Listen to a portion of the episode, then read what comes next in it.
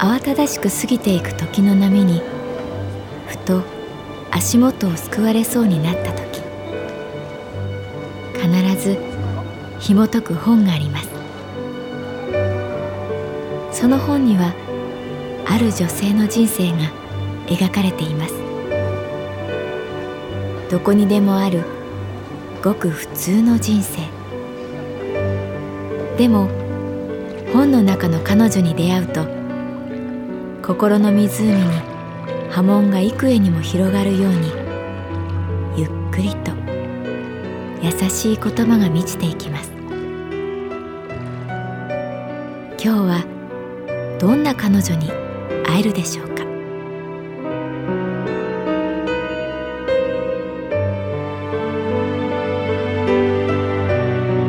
サウンドライブラリー。世界に一つだけの本。朗読は私木村多江がお送りいたします。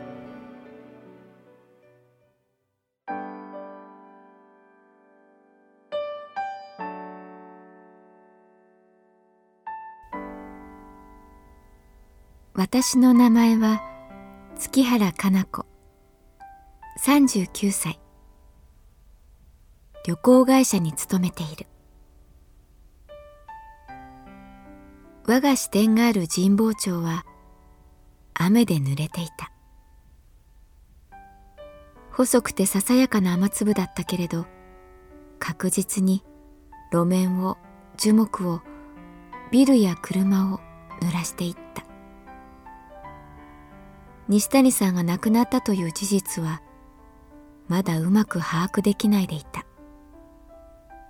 彼は今もギリシャの病院にいて意識不明で酸素マスクをつけている。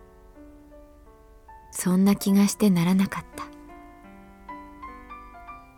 いつものように朝のニュースを見て満員電車に揺られカウンターに座りパソコンの電源を入れる。隣の美香ちゃんと挨拶を交わし開店の準備を整える。その一連の決められた動作を滞りなくこなしていく自分にどこか驚く。美香ちゃんに「今日の月原さんなんか綺麗です」「何かいいことありました?」と聞かれる「ううん。別に何も変わらないよ」と微笑みで返す。デスクの上に置かれたキャンペーンのチラシを見ている時だった。ある文字に胸が締め付けられるような感覚を覚えた。アンドリュー・ワイエス。20世紀を代表するアメリカの画家の展覧会が京都で開かれるという内容のチラシだった。それは西谷宗太郎さんが好きだった画家だ。カウンターにやってきた時その画家の素晴らしさを力説する彼の仕草表情がスローモーションになってよみがえってきた。そして彼の声。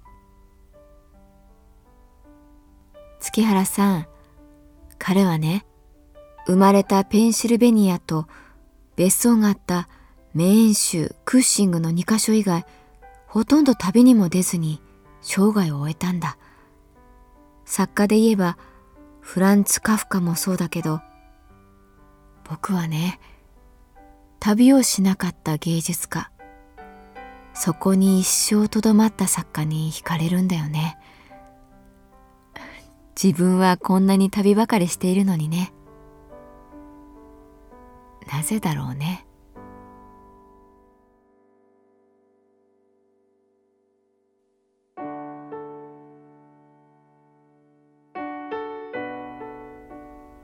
月原さんアンドリュー・ワイエスを有名にした「クリスティーナの世界」っていう絵があってね。画面いっぱいに広がる草原。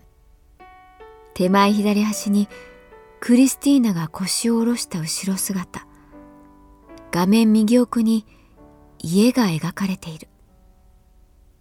彼女は生まれつき手足が不自由で手をつき足を引きずり必死に這って家を目指している。そういう絵だ。初めてニューヨーク近代美術館でその絵を見た時文字通り震えた。なんだこれはって衝撃を受けた。リアルなんだけどどこかリアルじゃない。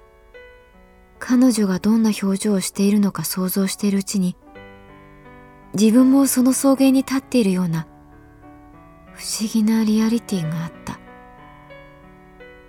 クリスティーナの細い腕風に揺れる髪ピンク色のワンピース。匂いや音が迫ってくる。なんかとんでもなく大切なことを象徴しているような。でもただの日常を描いただけのような。家には一緒に暮らす弟がいる。この兄弟はひっそりと二人だけで暮らしている。ワイエスはそんな彼らを30年にわたって見つめ続けたんだ。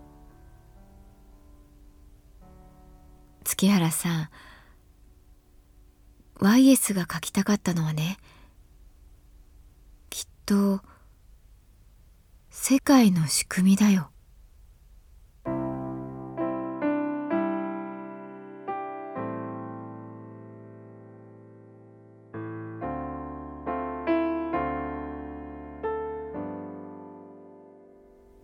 神保町のカレー屋さんで美香ちゃんとランチする。西谷さんのことを話そうとしてなんだかやめた。美香ちゃんは昨日の合コンの話を楽しそうにしていた。とりあえず付き合いましょう。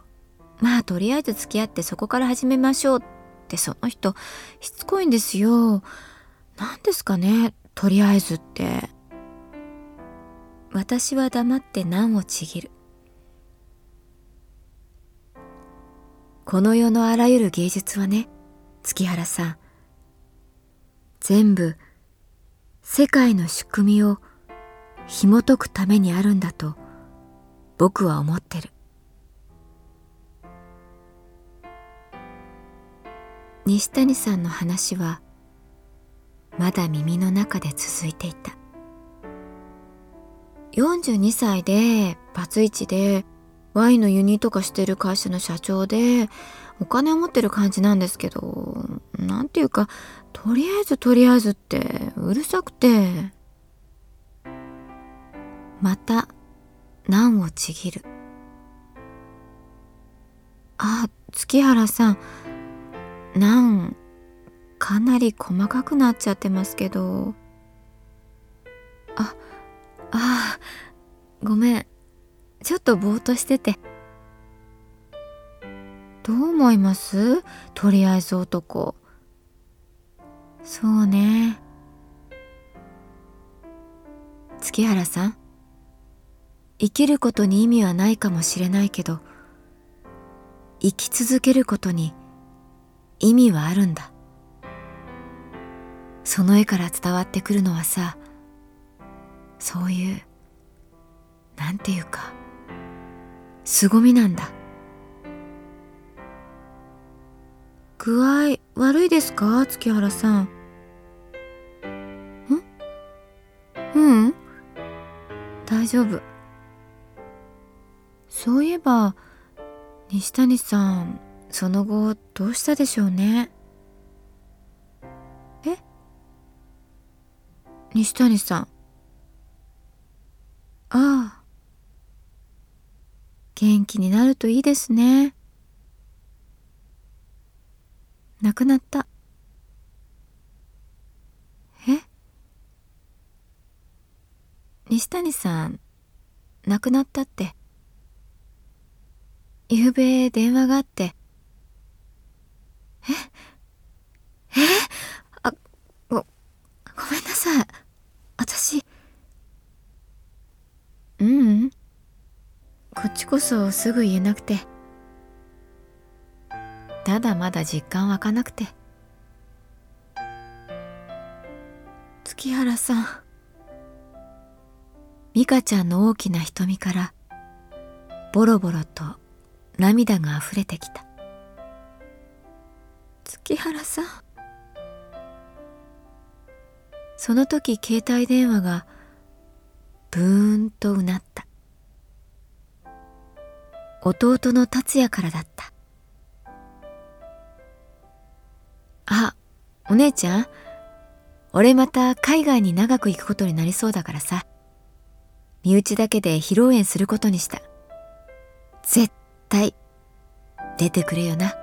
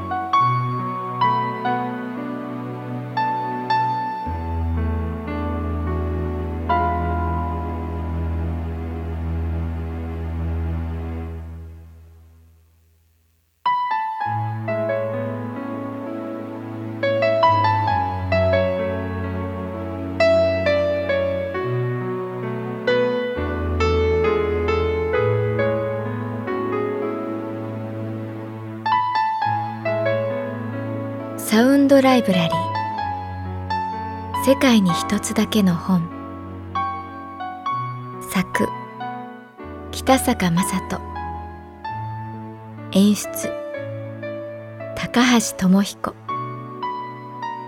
朗読は私木村多江でお送りいたしました。